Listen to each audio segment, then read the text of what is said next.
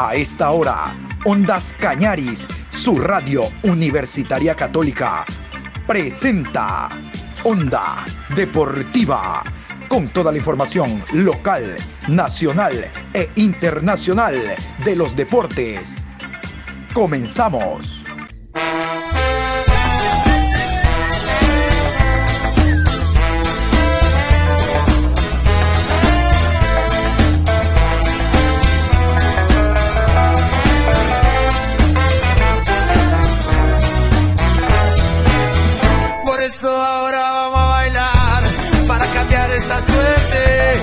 Sabemos gambetear para ausentar la muerte.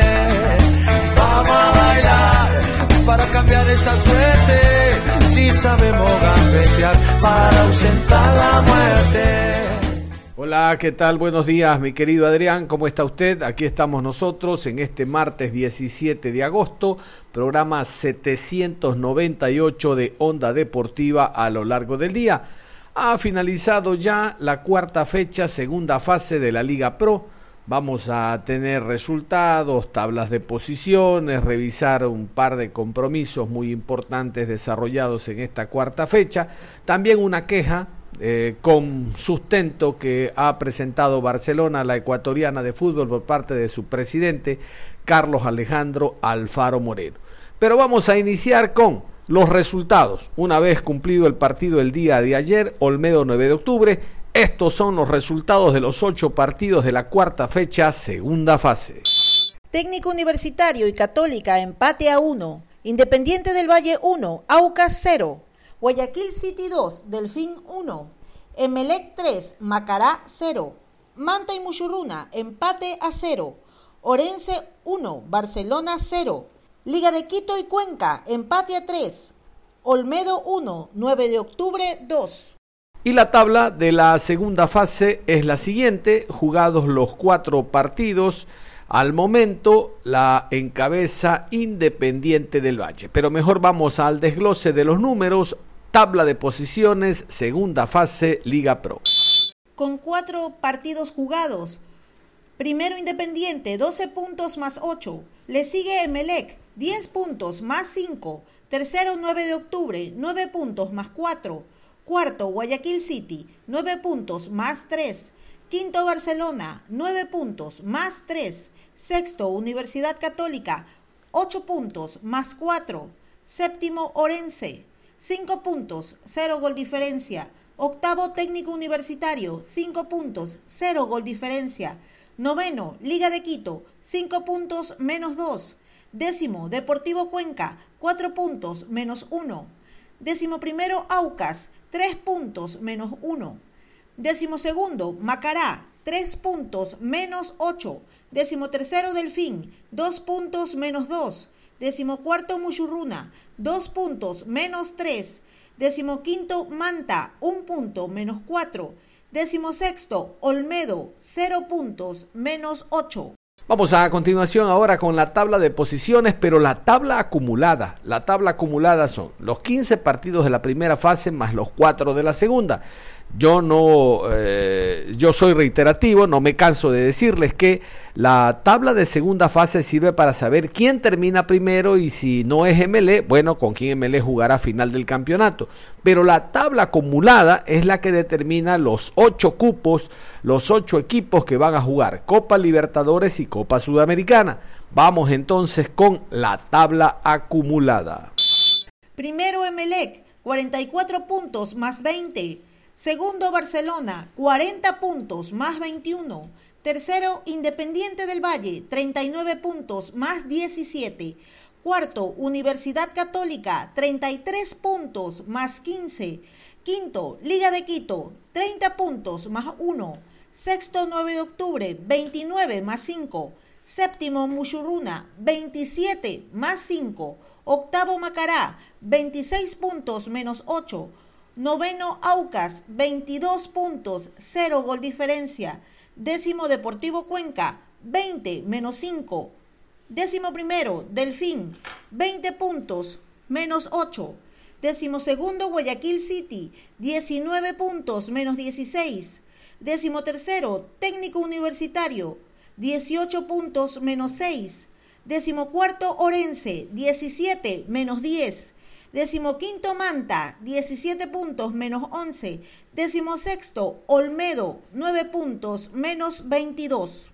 Y antes de entrar a revisar el partido entre Orense y Barcelona, con la queja de Fabián Bustos, que ya todos ustedes de seguro ya la conocen, vamos con un comunicado que ha emitido Barcelona, un comunicado público a la Liga Pro eh, lo firma Carlos Alejandro Alfaro Moreno, molesto Alfarito por eh, las decisiones arbitrales que le impidieron, dice Alfaro en la carta, por lo menos no sancionarles dos lanzamientos penales. Vamos con lo más importante, la carta es de tres páginas, pero vamos con lo principal de la misma. Vamos a escucharla a continuación.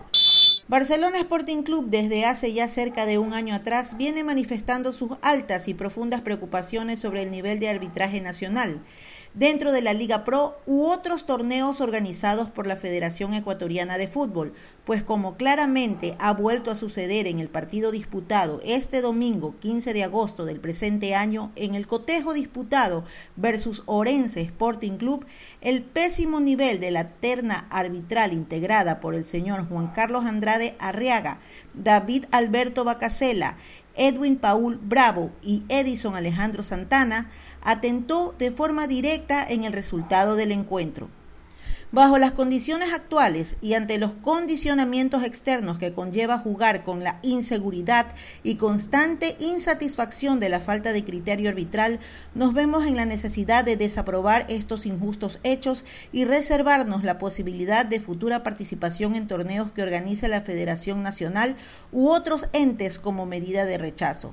Barcelona no tolerará más los graves perjuicios que se vienen generando por la incompetencia arbitral y de la organización en general, y estamos dispuestos a tomar las medidas que sean necesarias para que de una vez por todas se deje de atentar contra la deportividad y el juego limpio. Las recalificaciones y demás medidas no han servido para generar cambio alguno, por lo que solicitamos se tomen correctivos reales, definitivos e inmediatos a este gravísimo problema que nos aqueja a todos. Finalmente, invitamos a todos los clubes a nivel nacional a sumarse a esta causa que busca transparencia y justicia deportiva para todos. Bueno, eh, la carta está muy bien, pero hay un par de puntos que realmente no van. El primero, que Barcelona eh, limitaría su participación a este u otros torneos que organice la Federación Nacional. Bueno, si Barcelona no participa, no participa. O sea, no, no, no puede ir a Copa Libertadores ni Suramericana porque a través de la ecuatoriana de fútbol se llega a los torneos que organiza Comebol, porque la ecuatoriana está registrada en Comebol. Barcelona no puede hacer un campeonato de Barcelona Sporting Club y ser reconocido por Comebol. Nada que ver, no existe. No existe. Entonces, si Barcelona dice que se va a reservar el derecho a participar, simplemente no participa, no juega y ya está. Segundo, eh, habla de que conozcan y se sumen otros clubes a este pedido. Difícil. En el fútbol más que nada, como en la vida. Cada quien haga al agua para su molino que otros clubes se sumen a la petición del Barcelona. Vaya vea, pues si los de AFNA, los clubes de Pichincha, se van a sumar a la petición del Barcelona. Cada quien eh, trabaja por sí, porque este es un torneo individual, ni siquiera de regiones, de clubes. Así que que encuentre respaldo lo veo muy difícil. Y la tercera, dice Barcelona que va a tomar medidas que no va a tolerar. ¿Qué medidas puede tomar un club? Si los mismos clubes, a través de uno de sus asociados, Liga de Quito, hace como 11 años, decidió que no eh, puedan intervenir árbitros extranjeros en nuestro balompié como antes ocurría. Ah, tú eres malo, te quedas. Yo llamo a un árbitro argentino, uruguayo, venezolano, boliviano, brasileño, donde sea. Pero ya no se puede. Entonces, ¿qué medidas puede tomar el club? Simplemente hacer como hace la dirigencia del MLE, cerrarse la boca. En la última rueda de prensa ustedes escuchaban a Rescalvo, se quejó, habló, ayer se los puse, habló, se quejó Rescalvo, pero la dirigencia no le, ha, no le ha parado bola, no le ha dicho nada. La dirigencia no reclama. Este es uno de los casos que reclamar es peor. La recomendación es que Barcelona se quede fría, como decimos en la Snacky, se quede callada la boca, como decimos en la esquina, y no reclame, porque los árbitros se equivocan toda la semana. Onda Deportiva. Y uno de los encuentros de esta cuarta fecha, segunda fase de la Liga Pro que llamó la atención fue la victoria local de Orense sobre el Barcelona, 1 por 0. No porque Lorense no le pueda ganar el Barcelona, sino por los antecedentes. Hablamos de un Barcelona que está dentro de los ocho mejores equipos de América. Eh, que Barcelona jugó con suplentes, sí señor, pero los equipos grandes poseen una banca de relevo que en cualquier momento puede saltar y ser titular y demostrar por lo menos el mismo nivel de los titulares. Los equipos grandes están acostumbrados a jugar diversos torneos, no solo la liga local. Esto se lo conoce a nivel mundial y Barcelona no es la excepción, igual que Liga, están jugando Suramericana, Libertadores, por lo tanto le echan mano a todo el plantel que tiene. Así que no es excusa que el Barcelona haya puesto el equipo alterno. Eh, y Orense en lo suyo trabajó durante toda la semana, más adelante vamos a escuchar al técnico pensando no solo en el Barcelona, que es el rival o fue el rival último, sino en lo que se viene, Orense está comprometido con los últimos lugares y tendrá esta semana que enfrentar al Deportivo Cuenca allá en Machala. Vamos a iniciar por Fabián Bustos. Bustos habló en la rueda de prensa, se quejó primero del arbitraje, de un penal, bueno, realmente hubo dos jugadas eh, con opción para pitar un penal. Él dice que las dos fueron muy claras, que el árbitro no las pitó, recordó los partidos de sexta y séptima fecha ante Independiente y ante el Cuenca en primera fase. Se quejó también, ya lo van a escuchar cuando dice, yo creo que en la cancha están, es el director técnico, los asistentes y dirigentes, pero parecían hinchas directivos que incluso lo insultaron al técnico y él espera que sea sancionado porque el cuarto árbitro los identificó y habrá que ver si comisión disciplinaria en base a informe sanciona. Vamos a escuchar entonces a Fabián Bustos, el director técnico argentino, triste, molesto, como debe ser, por la derrota contra todo pronóstico ante uno de los últimos equipos del torneo, el Orense. Primero no quiero quitar ningún mérito deportivo, deportivo al, rival porque tiene sus argumentos. Sí quiero puntualizar algunas cosas. Esto me hizo acordar mucho a lo que pasó en la fecha 6 y la fecha 7 contra eh, con, arbitrajes muy malos que terminaron perjudicándonos y que no pudimos terminar la etapa primero, como fue el partido con Independiente, de tres penales clarísimos, clarísimos, tres penales en Cuenca clarísimos, hoy dos penales clarísimos. No quiero quitarle méritos al rival porque tiene sus argumentos, tiene su, su trabajo. Sí me molestó que en un momento, solamente creo que están dirigentes en un momento hubo un insulto hacia mi persona. Sé quién fue porque lo vi, porque le conozco la voz, porque en su momento me pidió que lo asesore. Entonces me gustaría que por lo menos reconozca, así como me pidió en su momento llamarme para que lo, asesore, en su momento, obviamente. Eh, también me gustaría que me llame para, para pedir disculpas, porque eso tiene que quedar en la cancha. Los rivales no, eh, es deportivo, no es, eh, no tiene que haber parecían barra brava, parecían hinchas, le llamó la atención el comisario deportivo, le llamó la atención, luego volvieron en segundo tiempo a insistir, ya sin insultos, pero sigue agraviando, sin, sin molestando, perdón. Obviamente que uno tiene que estar preparado para esas cosas, que no tiene nada que ver la institución, que no tiene nada que ver, porque me imagino que ha sido errores personales de dos o tres personas. Eso creería que, que tendría que ser y ojalá que, como me dijo el comisario que lo identificó, que sea sancionado como tiene que ser. Porque la verdad, cada vez estamos, más complicados en este fútbol, ¿no? Eh, y no quiero quitarle mérito al rival, que obviamente que tiene su argumento. También pasaron cosas raras desde, desde la banca, no del entrenador, sino de su asistente pero bueno, eso es un poco más entendible, no lo comparto para nada porque yo no me meto con ellos, no me meto con los rivales, me meto solamente con mi equipo. Y obviamente con lo... Hoy me sentí que realmente nos quitaron la chance de poder ganar el partido porque íbamos 0 a 0, porque es un penal clarísimo el primero, clarísimo, pero él está a dos metros, es imposible no verlo, es imposible lo que le dice a los jugadores, ya me pasó en, en Cuenca, cuando después el, árbitro le pedía disculpas a los jugadores en el entretiempo, Guillermo Guerrero le pedía disculpas a los jugadores en el entretiempo por los errores que no había visto, pero después pasó otro penal más en el segundo tiempo y tampoco lo cobró. Y hoy siento lo mismo.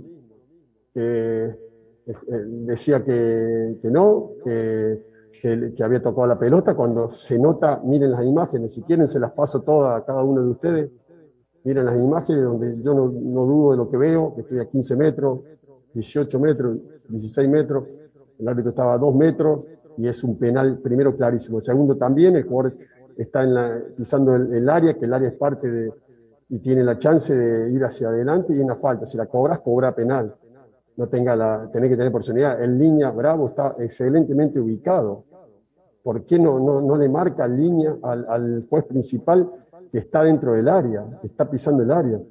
Pero bueno, la verdad, eh, habla de fútbol, Cristian, ¿Qué vamos a hablar de fútbol? ¿Qué vamos a hablar de fútbol? Cuando pasan estas cosas, como pasaron en la fecha 6, en la fecha 7, después van a decir que somos llorones, que esto, que lo otro. No me meto con nadie, no me meto con los rivales, no, no, no le saco protagonismo a lo que hicieron, porque obviamente tienen sus argumentos, pero sí me siento, estoy muy molesto porque identifiqué a la persona que me insultó y a otras personas que me gritaron, hasta me gritaban, estamos en Machala, como que fuéramos machos bravos, y la realidad que estamos en el Ecuador y me siento ecuatoriano hace 21 años, que vivo en este país y que tengo hijas ecuatorianas, esposa ecuatoriana. Eh, la realidad que me, molesta todo esto que está pasando. Parecería que nosotros no podemos ganar una etapa porque este año no puede ser campeón Barcelona. Parecería, lo digo en, en un verbo que no, no estoy afirmando, porque la realidad pasa esto. La realidad es que el partido va a ser a 0 y un penal clarísimo para nosotros inmenso que no fueron capaces de, querer cobrarlo, de querer cobrarlo, porque esa, y ahora que va a ser sancionado, le van a dar unas fechas, tres fechas, cuatro fechas, después va a volver y va a seguir teniendo algunas actuaciones como esta y queda en la nada. Y no pasa nada y siga viva la Pepa, como pasó con Guillermo Guerrero, cuando ese partido por la fecha 7 nos, nos sanciona, nos sanciona tres penales clarísimos contra el Deportivo Cuenca, que no tiene la culpa Cuenca, y después le dan cuatro fechas de suspensión. Cuando vuelve, vuelve a tener un error grosero y garrafal en un partido que le da un penal a un rival contra otro en el minuto 86, y otra vez suspendido y viva la Pepa, y no pasa nada. No pasa nada. La realidad es que hoy nos sentimos sumamente perjudicados como pasó esos partidos que he marcado. Y vamos a escuchar ahora al español Andrés García, el director técnico del cuadro machaleño, feliz por la victoria. Claro, cuando la victoria eh, se logra ante rivales como estos, se trabajó toda la semana, se pensó en el rival toda la semana y se preparó toda la semana para ganar a este rival. Yo hubiera querido escuchar a Andrés García si empataba nada más. Cuando gana, todo es felicidad. Le dedicó un párrafo aparte a Gabriela Chilier. Ustedes recordarán el partido aquel ante Independiente del Valle que se empataba a dos. A Chilier tuvo la mala fortuna de cometer un autogol y el equipo seguía en los últimos lugares. Bueno, de hecho sigue, ¿no? Esta victoria es un oxígeno nada más, pero sigue en terapia intensiva. Y ahora que marcó el tanto de la victoria, el técnico ingresó a la cancha al término del compromiso, a abrazarlo, a felicitarlo, porque a Chilier realmente de que no solo es el capitán, sino que tiene una ascendencia muy alta en el grupo. Recordar que él es uno de los mundialistas que contamos nosotros en el fútbol ecuatoriano.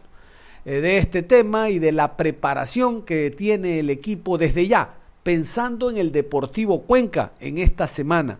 Para Orense todos los partidos son finales y deben de jugarlos como tal. Andrés García, el director técnico español de Lorense y quería agradecerles muchísimo el trabajo que llevan haciendo desde el primer día. Gracias por no desfallecer, por creer en todo lo que venimos haciendo. Y esto es de todos y creo que deberían estar aquí hoy para, para agradecerles de mi parte todo el esfuerzo que hacen día a día y, y, todo lo que nos queda juntos. Así que eso es lo primero, por un lado. Lo segundo, pues bueno, al final estamos intentando crear una identidad de juego Normalmente los proyectos que dan resultados son los que son a largo plazo, a medio y largo plazo. En fútbol el corto plazo es complicado. Nosotros sabíamos cuando veníamos eh, la urgencia de sumar siempre de 3 en 3 porque el equipo está bajo. Eh, el trabajo desde el primer día ha sido para sumar de 3. Creo que el equipo se ha merecido antes sacar 3 puntos. Al final lo hemos sacado en el, en el día en el que nos venía el rival más duro, más complicado. Pero creo que el equipo lleva una línea ascendente a la hora de, de consolidarse de consolidar la idea, de saber qué tiene que hacer con balón y sin balón, sobre todo sin balón en momentos de pérdida y cómo juntarse por detrás de balón por lo que exponemos con, con balón. Y agradecerles a ellos también porque el trabajo que están haciendo desde, desde el primer día con la exigencia que, que a la que sometemos nosotros, porque les sometemos a muchísima exigencia, muchísima, porque creemos que la situación en la que estamos eh, no se puede salir de otra manera. Y hoy ha llegado el premio. Eh, poco a poco el equipo, como le digo, va jugando mejor, se va consolidando, va siendo más estable. Y eso es lo que, eso es lo que buscamos. Pero lo mismo, quizá la, la victoria tenía que haber llegado antes, ha llegado hoy, nos tiene que servir para terminar de, de asentarlo todo, de creer y centrarnos en los puntos de la semana que viene contra, contra Cuenca. ¿Cómo analiza la victoria de esta, de esta tarde ante Barcelona Sporting Club, teniendo en cuenta que, el, el, que su rival de turno tuvo ciertas variaciones en la línea que está pensando en el torneo internacional que es la Libertadores? Profesor, gracias y felicidades. Bueno, nosotros valoramos los tres puntos como lo que son, tres puntos que nos hace sumar 17. Hemos preparado el partido de Barcelona con diferentes opciones, sabíamos que ellos tenían Copa Internacional, entonces lo hemos trabajado con diferentes variantes, sabiendo que podían meter un perfil de futbolistas muy variado. Entonces las situaciones de entrenamiento que hemos preparado toda la semana específicas para preparar el partido, teníamos en la mente varios planes, pues entraban unos, pues entraban otros. Eh, nos daba igual, ya lo dijo Asís eh, a lo largo de la semana si venía el quinto día que jugaba de inicio, mejor. Ya está, hemos ganado a Barcelona, hemos sumado tres puntos y ya está. No hay más que cuando empatamos con Olmedo, porque empatamos con Olmedo, porque vienen justos. Cuando viene Barcelona y le ganamos, es que vienen justos también. Así que bueno, son tres puntos y a Al final del partido se dieron dos situaciones claras. ¿Qué se le dijo a, a Gabriela Chilier en ese mensaje del cual eh, recientemente usted lo dice? Porque esta victoria no solamente es de, del cuerpo de jugadores, sino también de, de todos aquellos que están conformando Orense Sporting Club Profe. Gracias. Bueno, creo que si había un jugador especial para marcar el gol de la victoria hoy era, era Gabriel Chiliar. Eh, tuvo la desgracia del día independiente de, de, hacerse el gol en propia puerta. Es un trabajador espectacular. Para mí es un ejemplo no solo para sus compañeros o para nosotros, es un ejemplo para la sociedad, porque al final nosotros estamos para transmitir valores. Y simplemente felicitarle por, por que se cómo sufre de primera mano cuando el equipo no gana, cómo se lo toma todo. Y de verdad que me ha alegrado muchísimo por él. Quizá eh, al final del partido ha sido como desatarnos todos, quitarnos ese corsé de que no sumábamos de tres. Y de verdad que me iba a facilitar a Gaby por, porque se lo merece, por el trabajo que, que, viene haciendo. Y si había un jugador para, para hacer el gol, el, era Gaby. ¿Qué hay que mejorar sabiendo que hoy se ganó, pero ¿Qué todavía le falta mejorar al, al conjunto de Orense? Hoy se le vio un equipo más eh, eh, que juega bien al balón, pero algo más que le falta al equipo para los próximos partidos. Gracias, profe. Un abrazo a la distancia. Hay que seguir mejorando en todo. Hay que seguir, eh, cuanto más registro de juego dominemos, vamos, más completo vamos a ser como, como, equipo. Vamos a seguir incidiendo en movimientos en salida de balón para tener más alternativas todavía en salida de balón vamos a seguir incidiendo mucho en qué pasa en el último tercio de campo porque la única corrección que hemos, eh, que hemos hecho en el, en el descanso a nivel ofensivo era que cuando llegásemos a tres cuartos de campo que fuesen mala gente, porque somos muy buena gente cuando llegamos a tres cuartos de campo y no tenemos esa agresividad para, para hacer, seguir incidiendo en eso, en seguir generando situaciones, en seguir siendo un equipo que por momentos te, te domina con balón, seguir incidiendo mucho en los momentos, eh, en esas situaciones eh, estar equilibrados en momentos de, de, pérdida para que el rival no nos genere nada en situaciones de, de contraataque y nos cueste poco recuperar otra vez el, el, balón y sobre todo seguir incidiendo mucho en adaptarnos al rival que nos toque. Nosotros tenemos que ser un, equipo que se sabe adaptar al rival, un equipo que tiene varios registros, un equipo que sea eh, digamos, muy, muy versátil para, para, que, para que el rival no, no le descifre. Cuanto más completos seamos en eso, más difíciles vamos a ser de ganar. Y pese a la victoria, por supuesto que hay que corregir, igual que en la, que en la derrota. Y mañana no, porque mañana será libre, no, no trabajaremos, pero a partir del martes a preparar el partido del Cuenca, a terminar de ajustarnos en los pequeños detalles que hoy hemos estado peor, a seguir incidiendo en lo que estamos haciendo bien y a seguir mejorando. Y, y ya le digo que esto es final tras final y el domingo tenemos otra entonces no hay mucho tiempo para, para pensar tampoco en la, en la victoria de De a poquito ha ido ahí y han salido de la zona de descenso. Eh, eh, esto les permite respirar un poco durante la semana para lo que será el partido frente al Deportivo Cuenca también. Bueno, al final estos tres puntos nos dan para coger aire, para salir de las posibilidades de descenso, como, como dice usted, pero aquí no hay ninguna relajación. O sea, nosotros tenemos que tener claro que hay que preparar el siguiente partido, que el premio nos ha llegado ahora y ahora que hemos ganado el primer partido tenemos que generar el hábito de ganar y es que no hay tiempo para, ni para lamentarse mucho, por, gracias a Dios, porque, porque la, la, derrota muchas veces te hace sufrir a lo largo de la semana.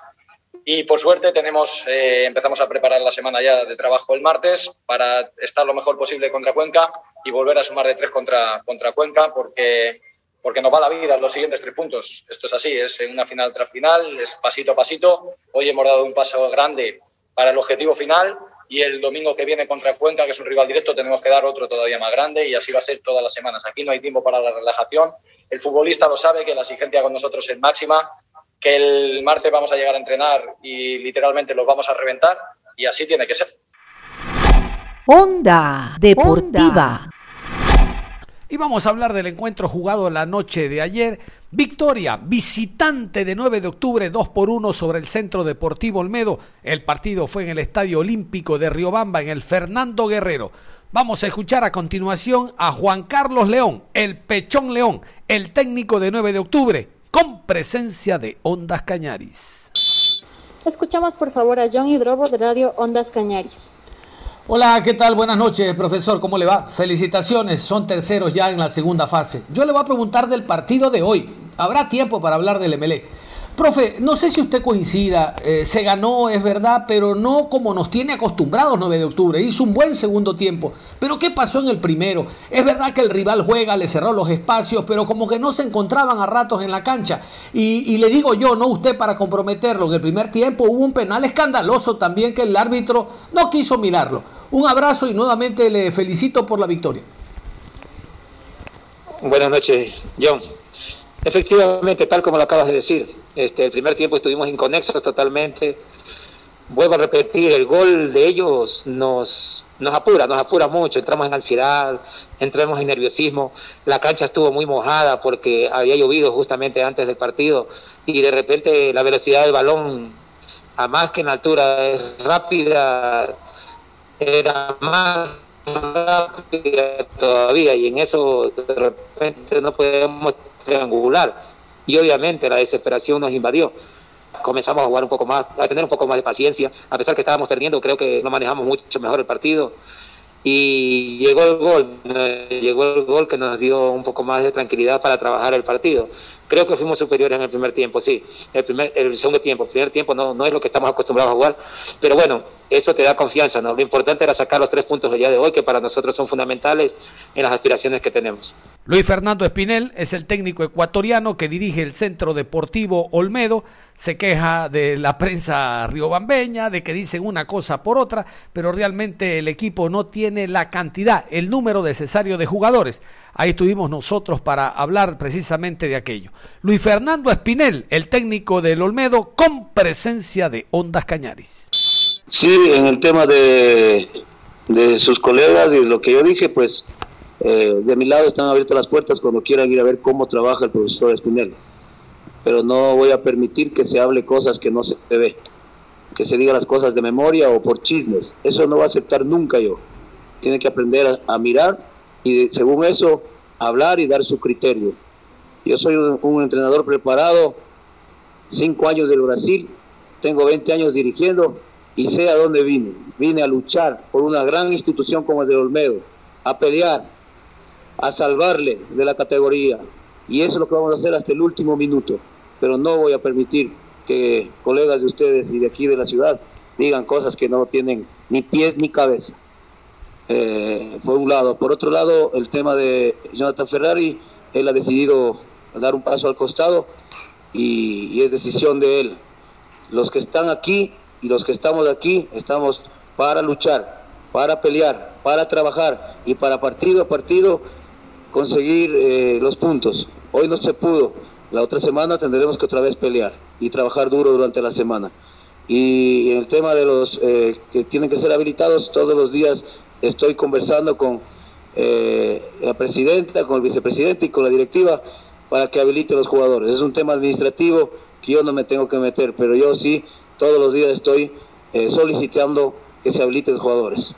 Eh, esperemos que se dé en estos días que vienen, pero mientras tanto seguiremos trabajando duro, con planificación, con conocimiento y con esa respuesta que nos dan los chicos cada partido.